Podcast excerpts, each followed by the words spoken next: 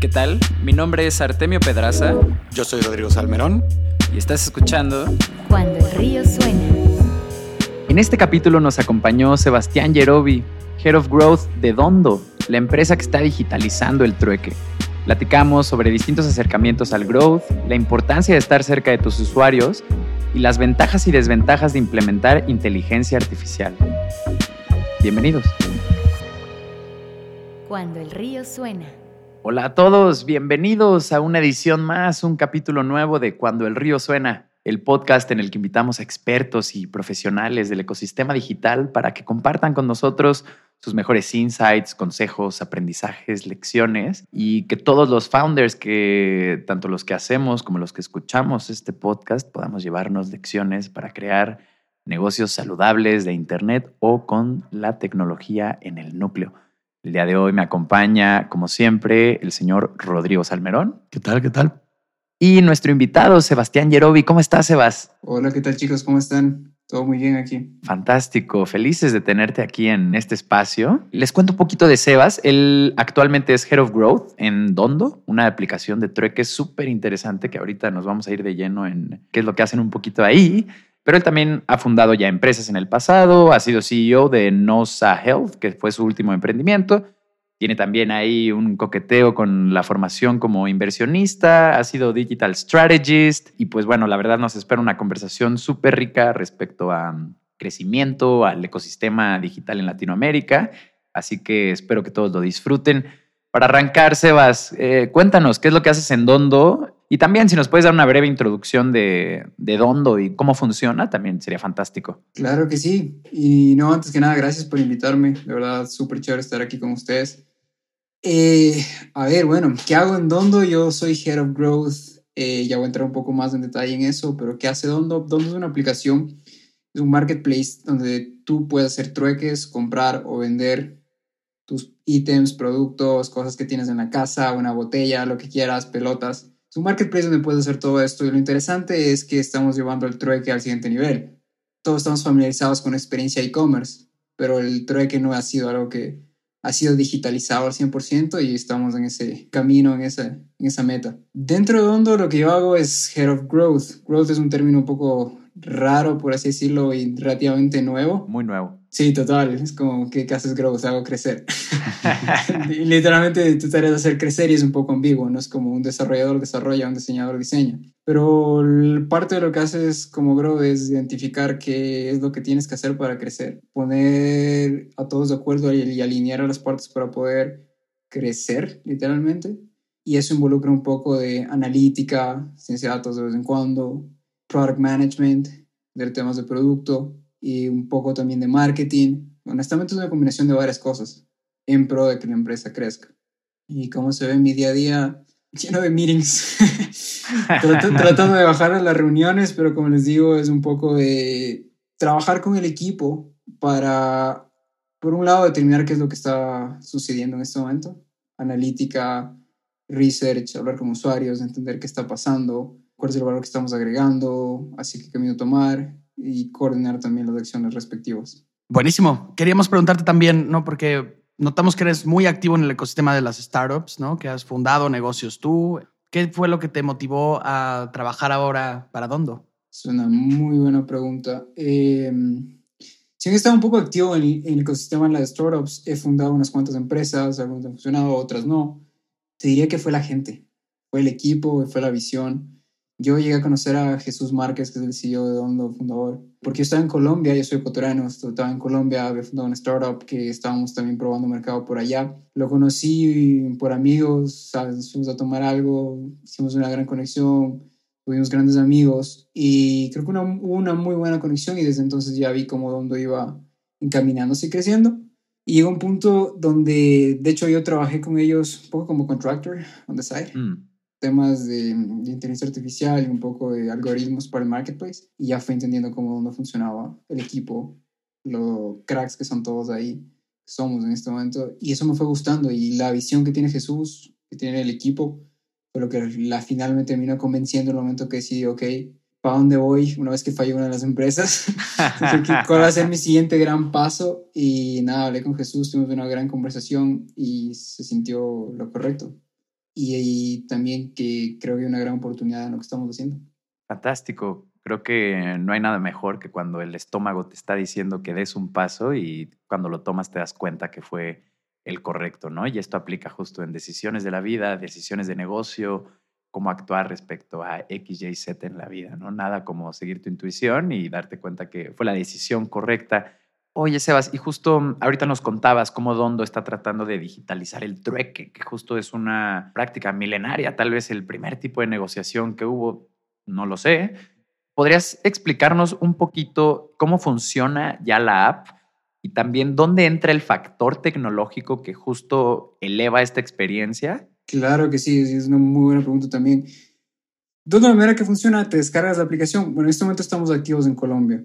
Muy pronto estaremos expandiéndonos a Latinoamérica, el resto de Latinoamérica, más países. Pero lo que funciona es, te descargas la aplicación y entras a un marketplace. Entonces encuentras de toda vaina. Quieres encontrar una botella, encuentras de nuevo la pelota, una camiseta, una mochila. Estoy, literalmente estoy mencionando cosas que están en mi cuarto en este momento. y son las cosas que encuentras en Hondo, porque la gente publica cosas que quizá ya no utiliza, pero la que en realidad tiene valor. Tiene, puede tener muchísimo valor para el resto de gente. Y ahí es donde entramos. Entras a la app, encuentras muchas de estas cosas. Tú puedes postear todo lo que tienes.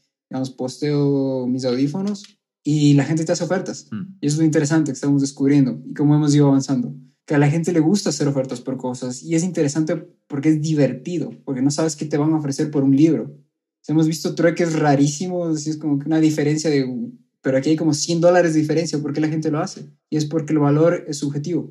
El valor es subjetivo y eso genera una experiencia divertida. Además de útil, porque estás generando liquidez lo cual de hecho durante esta pandemia la liquidez para las personas se contrajo y es una forma de generar liquidez, de conseguir las cosas que quieres y como mencionaste es una práctica milenaria.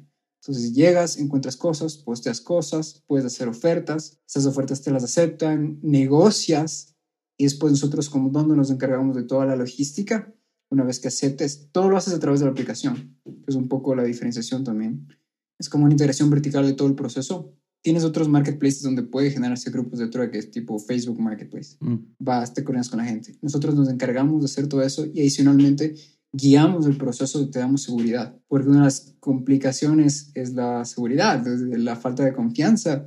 ¿Y qué si me va a estafar? ¿Por qué está vendiendo esto que se ve tan genial para mí, pero a esa persona no le interesa? Nos encargamos de reducir esa incertidumbre, generar confianza en el marketplace, garantizar las transacciones y hacerlo sencillo algo que puede ser muy complicado a nivel de coordinación. Claro, porque mm, pues me imagino que estas ofertas van desde objetos por objetos, justo como es tradicionalmente el trueque, Sí. pero también investigando y viendo un poco su experiencia de usuario, eh, tú podías ofrecer dinero y también nos llama mucho la atención. Servicios, ¿no? Eh, Servicios Ajá. también, ajá. Es un poco como poner ese, ese mercado ancestral en un e-commerce, ¿no? Como en una experiencia Exactamente. De hecho, los servicios es también algo interesante que vemos. La gente ama los tatuajes. los tatuadores les encanta y están como literalmente todo hay tatuajes, ya se ofrecen tatuajes en la aplicación y de hecho eso ha funcionado. Pero sí, la idea es que puedes generar liquidez prácticamente de todo. Entonces tú puedes generar liquidez de los objetos que tienes, puedes generar liquidez de los servicios que puedes ofrecer o obviamente comprar las cosas, es el intercambio de dinero por algún objeto en específico. ¿Y ustedes toman un cut al momento de generar esa liquidez o cómo es que la app se monetiza? Sí, es una muy buena pregunta porque es parte del proceso de, ok, ¿cómo haces esto a escala y es sostenible y es un gran negocio, que al final del día es lo que también queremos hacer?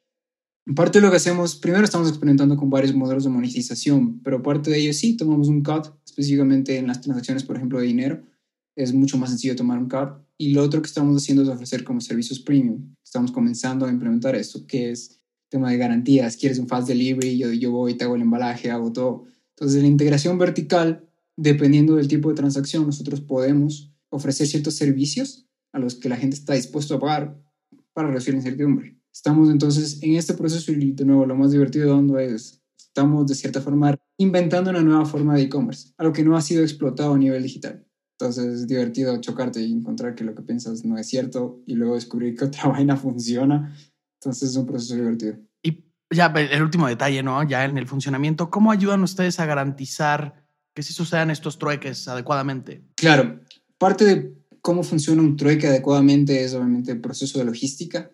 Lo otro es identificar que lo que estás ofreciendo como producto de verdad está funcionando. Nosotros tenemos un equipo de soporte, a diferencia de muchos otros marketplaces, que de verdad se encarga y se pone en la 10, se pone en la camiseta de decir, este creo que tiene que salir bien porque genera confianza con nuestros usuarios. Entonces tenemos un equipo de soporte que permite precisamente garantizar estas transacciones. Por otro lado, verificamos a nuestros usuarios. Tú si quieres realizar una transacción de alto costo, alto nivel, que tenga que llevar cierto riesgo percibido, hacemos validaciones de los usuarios y estamos atrás también de ciertas transacciones. De esa forma garantizamos y generamos un poco más de confianza en ese sentido. Y al final del día también es generar una comunidad, que literalmente en este momento hay gente que está ahí como locos en esa comunidad, una persona que va a completar su transacción, su intercambio número 100, su trueque número 100. ¡Wow! pasan en la plataforma, lo cual es divertido. Es ya ni siquiera sé que tantas cosas transaccionan. Claro, ¿no? Y además, eh, vaya, también hay para la gente que, que, le gusta hacer arbitraje con las cosas usadas, ¿no? Como esta gente que va a los garage sales y compra algo a dos dólares y luego lo revende a 10 en tal o lo que sea. Pues me imagino que también es muy atractiva esta plataforma para este tipo de gente, ¿no? De hecho, sí, ese tipo de usuario lo, lo tenemos mapeado. Sí, seguro, seguro, ¿no? Y, debe ser de los que llegan a sus 100 trueques más rápido que el resto.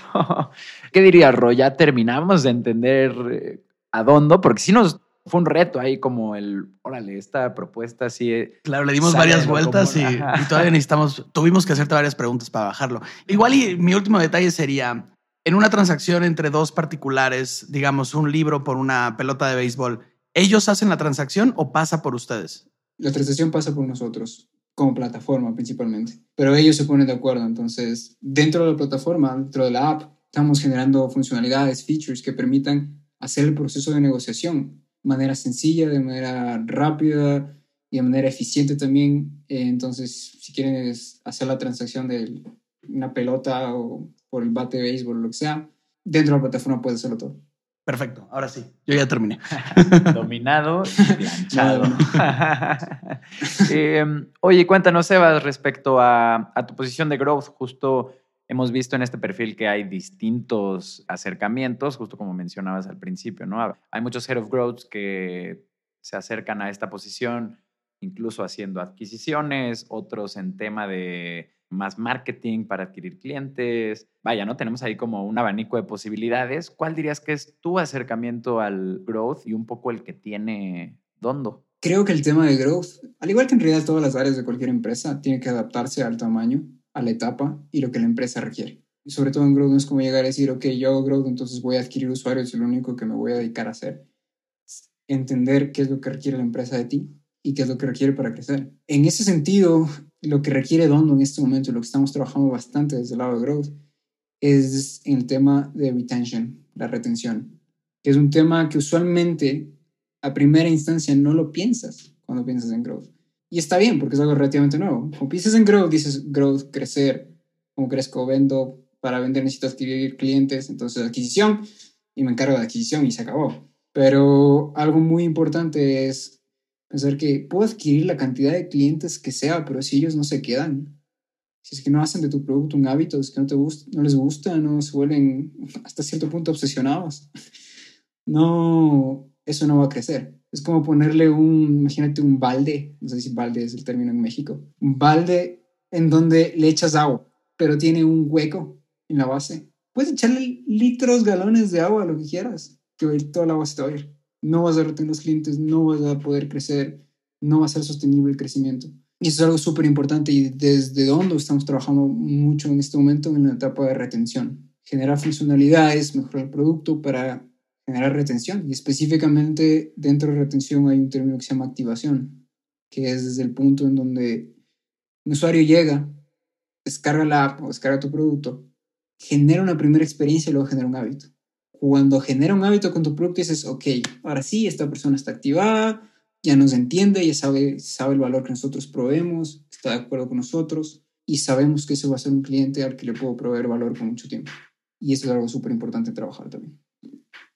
Claro, entiendo. Y justo para toda la gente que nos escucha, que tal vez esté pensando en lanzar su primer servicio digital o también toda la gente que está metida en rollos de eh, suscripciones mensuales, anuales, SaaS, eh, todo este tipo de servicios, justo una métrica clave ahí que es una que empiezas a tomar en cuenta preferentemente desde antes, pero mucha gente lo hace ya en, en la praxis, ya que está echado a andar el barco, que es este KPI del churn rate, ¿no? Que es Sí. del número de todas las personas que se suscriben a tu servicio, cuántas dejan de contratarlo cuántas eh, al poco tiempo pues cancelan la suscripción en cuestión, ¿no? Me imagino que esta es una métrica que ustedes toman mucho en cuenta, pero para la gente que nos escuche, si apenas están por lanzar un servicio de estos o si apenas están en los primeros pasos de sus servicios digitales de suscripción y demás, échenle un ojo a esa métrica, es un estándar de la industria, pero que muchas veces pasamos por alto. De nuevo, esto depende en realidad de, la etapa en la que está la empresa. Si estás iniciando, digamos, una empresa, ponerte a optimizar adquisición o hacer optimización de ads, e inclusive churn puede estar un poco fuera de scope, porque estás probando. Realmente cuando inicias una empresa, y especialmente en temas digitales o de tecnología, startups de tecnología, tú llegas con una idea y es una hipótesis. Lo que quieres hacer es validar esa hipótesis y entender, ok, si hay algo aquí en mi idea y tengo que refinarlo y mejorarlo hasta encontrar un término que usualmente se conoce como product market fit. Y esa parte es clave ahí pensar, ok, de toda la gente que estoy adquiriendo en los primeros días para que prueben mi producto, ¿cuántos de ellos en realidad tuvieron la experiencia que yo estoy ofreciendo? Y sobre ellos puedo comenzar a medir mejor. Porque también es un error decir, llegó toda la gente, digamos, llegaron 100 personas a mi producto, a mi nueva app, y de esas 100 personas, apenas 10 personas lograron hacer todo lo que tenían que hacer. El resto de 90, lo único que hicieron fue hacer un sign up, vieron, se fueron. Ellos no probaron tu producto. Es como entrar a la tienda, darte la vuelta, encontrar unas camisetas, unas chamarras, dices, viene el asistente y te ayuda y te dice, hola, ¿en qué te puedo ayudar? Y la persona dice, no, nada, tranquilo, estaba viendo y se va. Es la típica, pero sabes que para esa persona no es tu producto probablemente. Y ahí viene la hipótesis también de tu producto no los convenció en un principio, como para que compren la chamarra, compren la camiseta, el pantalón, o de verdad esa persona nunca vino con la intención de hacer nada. Y si optimizas tu producto para esas personas que vienen con la intención de hacer nada, solo puedes construir un producto que no le sirva a nadie. Entonces, pensar un poco eso también. Sí, no, sin duda, y hay que validar esa hipótesis rápido, barato, ¿no? De hecho, por eso muchas veces antes de salir al mercado se prueba con amigos, familiares, un segmento en particular que crees que es al que se le puede pegar y demás, ¿no? Sí creo que de igual forma tener estas métricas claras desde un principio, como qué se medirá a futuro, pues es fundamental, ¿no? Sebas, dada tu experiencia con inteligencia artificial, ¿no? Que encontramos ahí en tu LinkedIn que te habías echado varios, no sé si llamarlos cursos o diplomados sobre inteligencia artificial. ¿Estás utilizando alguna herramienta con esta tecnología ahora en, en Growth, en Dondo? Sí, estamos construyendo bastante relacionado a inteligencia artificial en este momento en Dondo. Es un poco extraño. Inteligencia artificial te puede servir bastante también en Growth. Usualmente, específicamente para lo que haces en Growth, probablemente para cuando la empresa está en etapas bastante grandes o relativamente grandes. Tú, por ejemplo, Rappi. Rappi utiliza inteligencia artificial para predecir el churn, precisamente que mencionabas. Y algoritmos súper fancies y la vaina súper interesante. Pero ese es un tema también con inteligencia artificial. Hay que entender a qué lo vas a meter y a qué no. Porque usualmente puede pasar que cuando quieres utilizar inteligencia artificial, me gusta usar este ejemplo, es como si estuvieras montado en un Ferrari en la calle, no sé cuál es la calle principal de Ciudad de México, donde hay en la reforma y está un tráfico terrible, es viernes 5 de la tarde, así asqueroso, y tú estás en un Ferrari cuando quizás lo más oportuno sea estar en una bicicleta. Estás sobreoptimizando y siendo súper fancy para algo que no necesita tanto. Es algo que siempre diría a la gente como antes de que te emociones con la revolución digital y como que inteligencia artificial, blockchain y todo esto es como, pi- piensa en el usuario, piensa en qué es lo que quieres hacer, después aplica. En nuestro caso, lo que estamos haciendo en este momento es uno, trabajando en algoritmos de nuevo para el tema del marketplace. ¿Cómo hacemos que la gente encuentre lo que quiere? ¿Cómo optimizamos ese proceso? ¿Cómo le damos a la gente que vea en el momento oportuno el ítem que quiere ver? ¿Qué es lo que le gusta? Que encuentre varianza, que encuentre distintos ítems, que sea divertido explorar, descubrir. Es algo súper importante para nosotros. Y eso sale un poco, honestamente, de la labor de growth. Claro. Eso es más como core product. Pero en ciertas ocasiones también lo que nosotros estamos construyendo en este momento es una infraestructura que se llama MLOps, es Machine Learning Operations.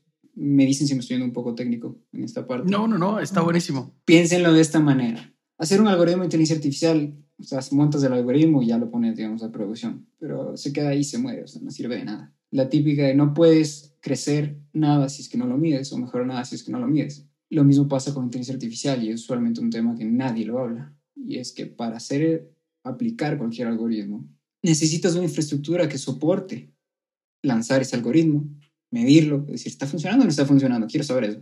Haces cambios, vuelves a mandarlo, evalúas que esté funcionando, pero necesitas una infraestructura que te permita hacer eso de manera sostenible y escalable también.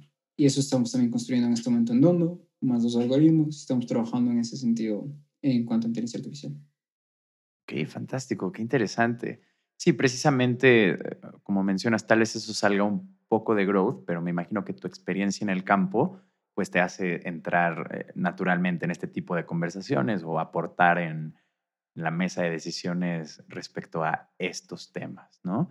Estamos llegando al final de la primera parte del programa. Recuerden a todas las personas que nos están escuchando que en cuandoelriosuena.com pueden encontrar el call to action para suscribirse a la newsletter, donde en cada capítulo nuevo que saquemos prometemos notificarles en su correo electrónico con él. Si pueden ayudarnos a compartir esto con una persona, preferentemente un founder o quien sea que esté emprendiendo un negocio de Internet, nos ayudarían muchísimo a nosotros y a esta persona también, porque tenemos aquí muchísimas conversaciones que estamos seguros que pueden servirles. Nosotros hemos aprendido muchísimo y mucha gente nos ha dado feedback de que ellos también. Así que vámonos al comercial, Jole. Estás escuchando Cuando el río suena, un podcast de conversaciones con agentes expertos y emprendedores del mundo digital. Tus anfitriones son Rodrigo Salmerón y Artemio Pedraza, fundadores del estudio de estrategias e interfaces digitales Acueducto. Para más información, visita cuandoelriosuena.com. Si encuentras valioso este podcast, por favor ayúdanos a compartirlo con un amigo o síguenos en Spotify o iTunes. Muchas gracias. Regresamos con Rodrigo y Artemio. Estamos de vuelta en Cuando el Río Suena con nuestro invitado de esta edición, Sebastián Yerobi. Sebastián, continuando con nuestra lista de preguntas, ¿no? Sabemos que Dondo acaba de recibir inversión. Seguro que están siendo agresivos con algunas estrategias. ¿Cuáles son las estrategias que más les han funcionado? Puede ser en Growth o puede ser en, algún otro lugar donde hayas tenido participación. Esta pregunta me, me encanta porque ya lo hablamos un poco antes. Usualmente cuando piensas en Growth o cuando hablas de Growth, piensas en adquisición. ¿Cuántos clientes voy a tener este mes, jalar este mes? ¿Cuántos nuevos clientes voy a adquirir este mes? Y es muy común hacerlo. No obstante, lo que mencionábamos antes, el tema de retención es clave, específicamente en etapas más tempranas, hasta que tengas un producto que sea como increíble. En ese sentido, recibimos inversión y estamos súper enfocados en temas de retención, retención y activación. ¿Cómo se ve esto específicamente? Para ser un poco más específicos, más claros, retención es cuando entra un cliente y vive la experiencia que tú le estás ofreciendo y después de cierto tiempo regresa a tener la misma experiencia retuviste un cliente, en el momento que cada vez que a esa persona se le presenta ese problema o esa situación, piensa en ti y regresa a ti. Generar eso es clave y va a permitirte incluso crecer sin necesidad de estar gastando, ¿sabes? Ads en Facebook todo el tiempo.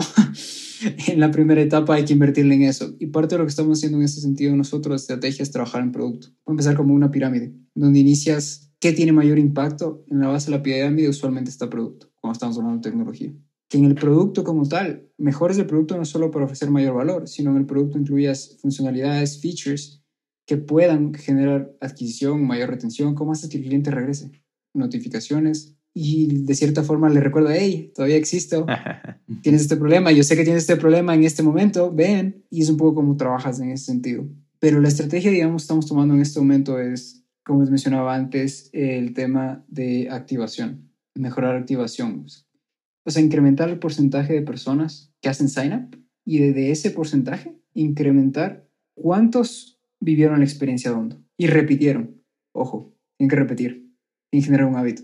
El momento que repiten y generan ese hábito está funcionando y la manera que estamos haciendo eso es mejorando literalmente el producto, funcionalidades, el proceso de sign up. Y algo en nuestro caso en específico que es súper importante es lo que nos pasó hoy, de hecho. Y ustedes se preguntan, ok, pero ¿cómo funciona Hondo? ¿Cómo, ¿Cómo pasa esto? Y eso es natural y eso lo tienen todos, o sea, digamos, la gran mayoría de usuarios. ¿Por qué? Porque estamos acostumbrados a una experiencia de e-commerce. Todos sabemos cómo funciona. Si le pones el botón de comprar, das clic en comprar y vas a pagar. O sea, sabes cómo funciona eso. Pero el tracking de productos, servicios, etcétera, no ha sido digitalizado completamente. Entonces, el cliente tiene incertidumbre. El usuario tiene incertidumbre. La manera en que hemos descubierto esto es a través de analítica, mirar los datos que nos dicen los datos. Dentro del producto nosotros, y esto es una muy buena práctica para todos los founders, todas las empresas de tecnología especialmente, tú puedes medir cada cosa que pasa, cada evento que sucede en tu aplicación o en tu producto. Cuando mides eso es importante partir del caso de uso que le estás dando, ¿no? Este debería ser el camino que mi usuario debería tomar. Dentro de la aplicación lo que creaste también pones eventos que se disparan. Son como momentos en donde si el usuario toma una acción, tú vas a registrar esa acción. Y con eso tú puedes medir cómo los usuarios se comportan dentro de la aplicación, qué tanto funciona algo. Esa parte analítica te ayuda a entender qué está pasando en realidad. Mira los datos, no, no estés ciego. Pero eso solo te dice qué está pasando. Lo segundo es por qué está pasando eso. Y ahí te vuelcas a hablar con los usuarios te das la vuelta y sales a la calle y hablas y como que los llamas y tienes entrevistas. Y las entrevistas nos han ayudado muchísimo a nosotros a entender estos detalles de qué está pasando en la mente del usuario cuando se topan con una pantalla que no han visto antes o por qué algo no está funcionando. Claro, muy interesante. De hecho, esto me recuerda mucho a una entrevista que vi con el fundador de Justo, el súper en línea que hay aquí en México, donde para ellos la métrica más importante que medían era cuántos usuarios habían hecho ya tres compras en su plataforma, ¿no? Más que justo como dices, la primera, incluso la segunda, tal vez para ellos ya a partir de esta tercera compra ya se convertía en un, en un usuario activado precisamente.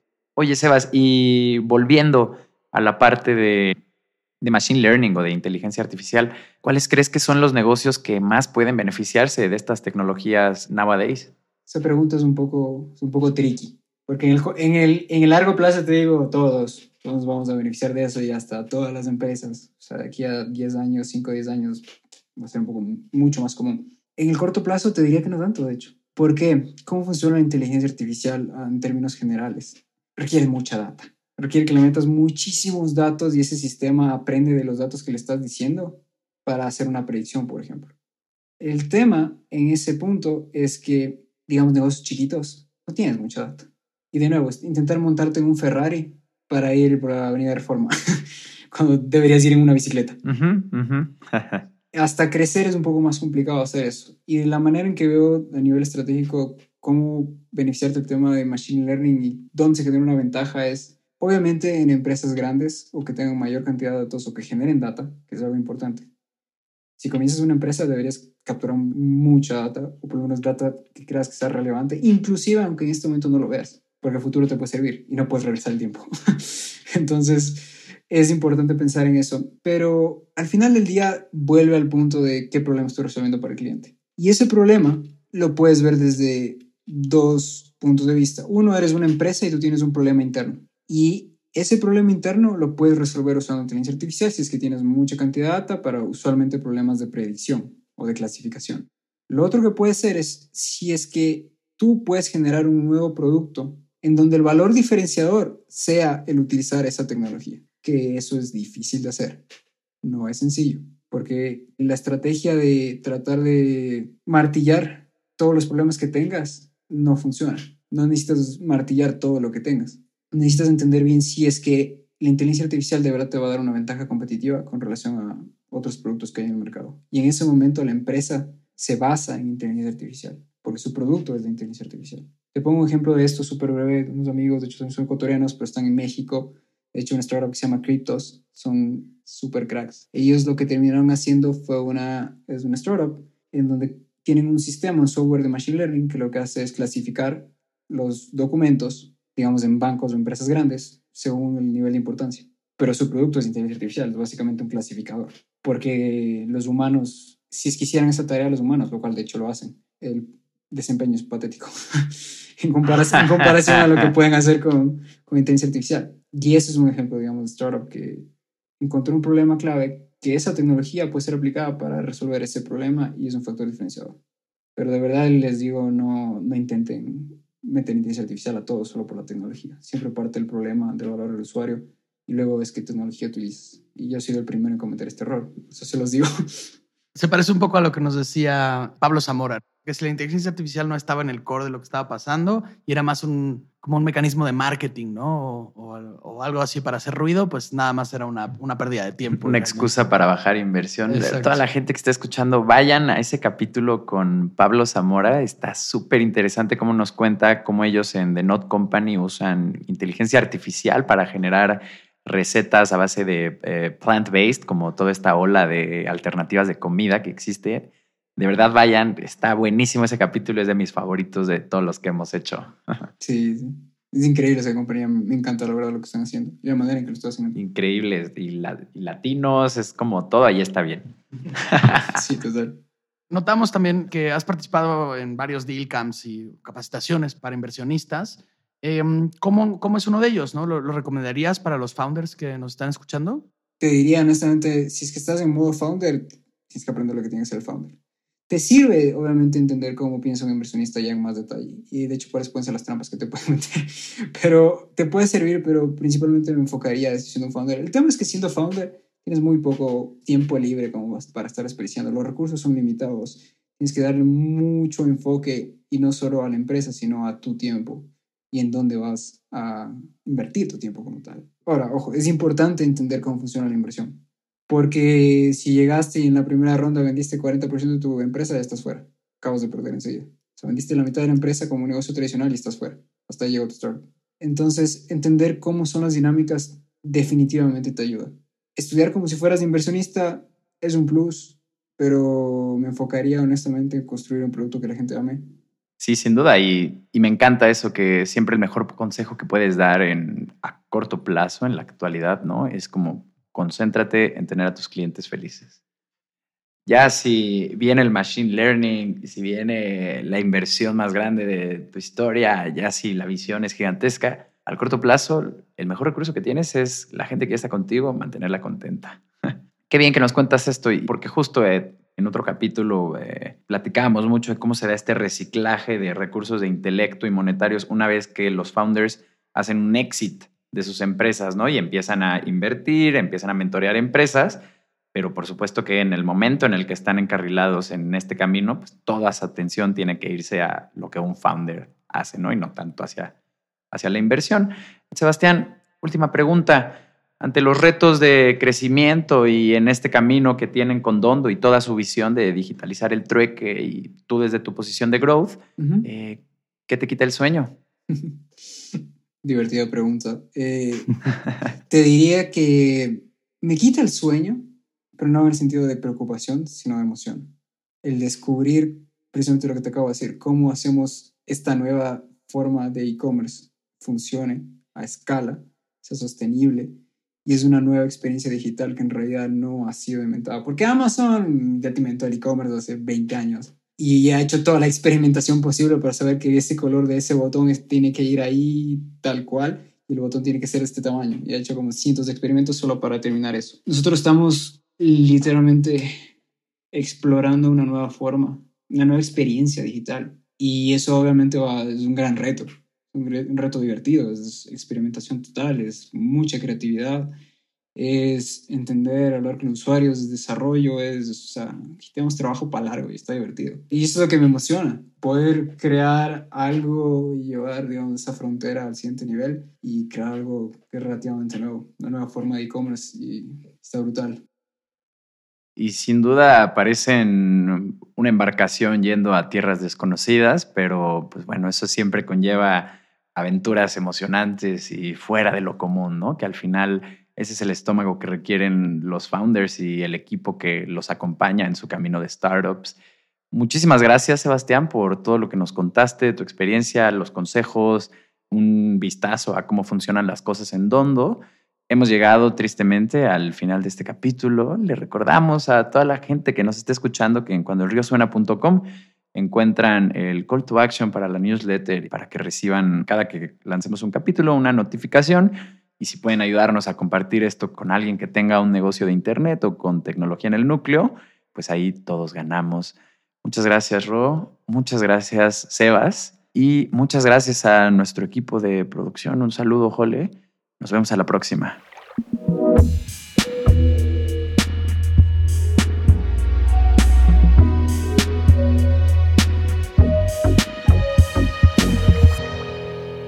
Cuando el río suena.